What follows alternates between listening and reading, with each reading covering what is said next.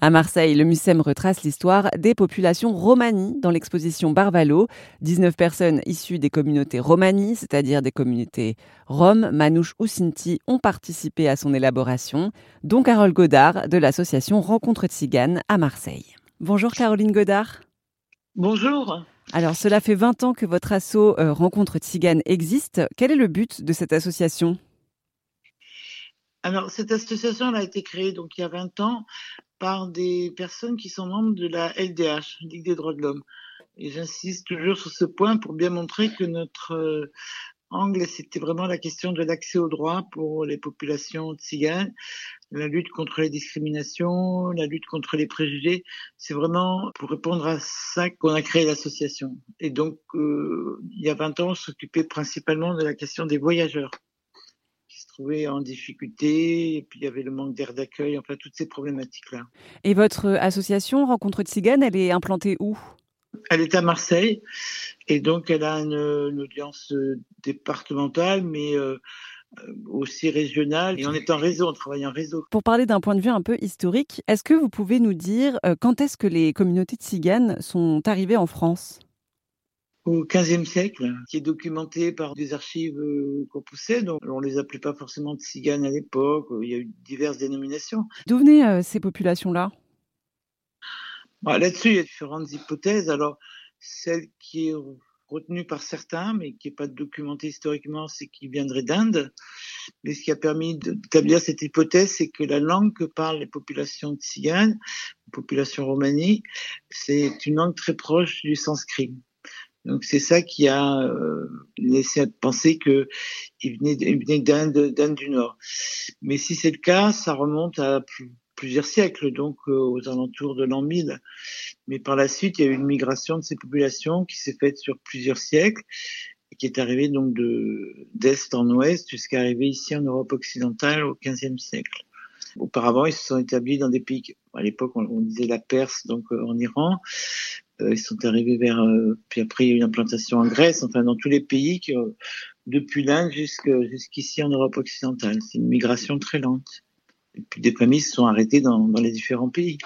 Hmm. Actuellement, la communauté tzigane la plus importante, elle est en Roumanie, par exemple. Ah oui.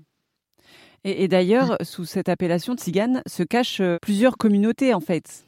Oui, c'est pour ça que dans la dans l'exposition Barvalo, on n'utilise plus le terme tzigane parce que le terme tzigane, c'est un terme, comme on l'appelle de façon un peu savante, un terme exonyme, c'est-à-dire c'est la façon dont nous avons désigné ces populations. Donc on a choisi, par exemple, pour l'exposition Barvalo, de dire les populations romanies, qui est un terme qui convient mieux. Et dans ces populations, il y a effectivement plusieurs groupes, hein, dont les principaux sont les Roms, les Gitans, les Manouches, les Sinti, voilà, pour citer les principaux. Et le terme cigane, euh, on a tendance à moins l'utiliser parce que en France, euh, ça va, mais dans d'autres pays, je pense notamment à pays de l'Est, en Roumanie ou même en Allemagne, c'est un terme très péjoratif. D'accord, donc, il vaut mieux dire Romanie. Voilà, les populations romanies, tout à fait. J'allais aussi vous demander, les populations romanies, donc il n'y en a pas qu'en France, il y en a dans plusieurs pays d'Europe dans toute l'Europe, voire dans le monde, hein, puisque y a aux États-Unis, en Australie. Bon. Mais en Europe, on considère qu'il y a environ 12 millions de personnes. C'est la minorité la plus importante d'Europe. Est-ce que vous pouvez nous parler un peu du mode de vie euh, des populations romanies? Bah, Je vais surtout vous démonter un, cliché qu'on a souvent. Ce ne sont pas des populations nomades. Actuellement, sur l'ensemble de cette minorité donc européenne, euh, 85% voire 90% sont sédentaires. Il y a très peu de gens qui ont encore un mode de vie itinérant. Donc, euh, quand je dis itinérant, c'est ceux qu'on voit habiter dans caravane et notamment en France ou en Angleterre ou un peu en Italie, mais dans les pays de l'Est, on va dire, euh, sont sédentaires. Est-ce que vous connaissez d'autres euh, préjugés négatifs sur les populations de tziganes et aussi des préjugés positifs, entre guillemets, parce qu'il y en a? Bah, négatif, il y a ceux qu'on connaît tous, qui sont tous mendiants, qui sont tous voleurs, ils sont sales. Après, dans les positifs, il y a, ils sont tous, euh, sont tous musiciens. ils adorent danser, ils adorent la fête, ils adorent la musique. C'est une image un peu dans le positif, c'est ça. Mais sur le mendiant, voleur, sale, euh, euh, oui, ça c'est les plus répandus et Alors que il y, a beaucoup de tziganes qui, travaillent et qui ont un mode de vie comme tout le monde. Oui, bien sûr. Oui, oui. Mais c'est ce qu'on a essayé de mettre en avant dans l'exposition Barvalo, justement. C'est de montrer à la fois une diversité, une richesse et, et sortir un petit peu de cette vision. Euh...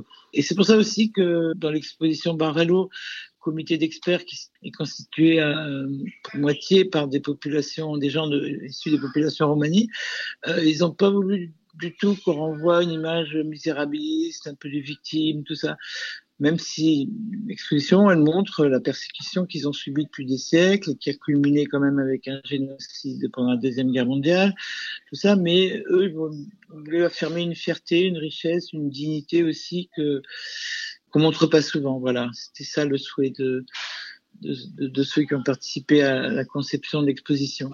Et c'est ça qui, qui étonne beaucoup et qui fait que l'exposition, elle rencontre un certain succès parce qu'un coup, c'est une image que l'on n'est pas habitué.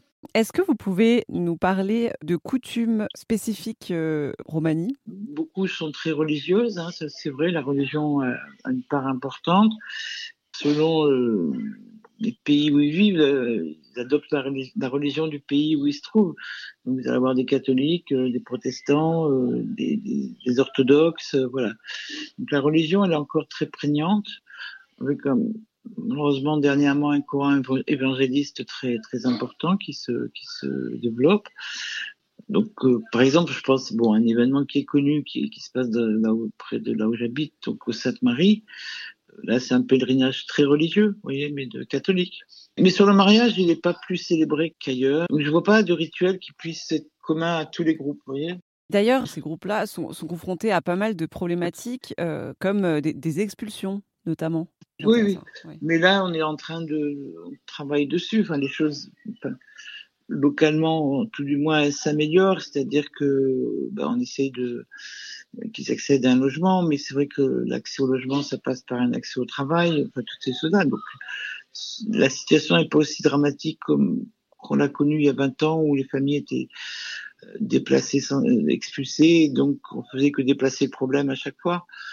Là, on est, on, travaille différemment actuellement, aussi bien les services de l'État que collectivités, mais ce qui n'est pas le cas partout. Si vous prenez d'autres régions comme euh, l'île ou Panama, les, les expulsions continuent sans cesse. Mais là aussi, ça concerne une minorité qui est venue s'installer en France il y a, entre une quinzaine d'années.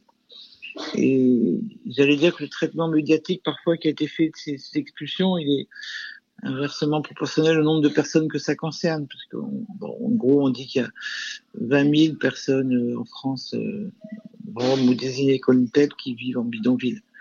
Les autres, euh, bah, vivent pas dans des bidonvilles, ils sont dans des logements. C'était Carole Godard de l'association Rencontre Tzigane. Elle a participé à l'élaboration de l'exposition Barvalo à Marseille.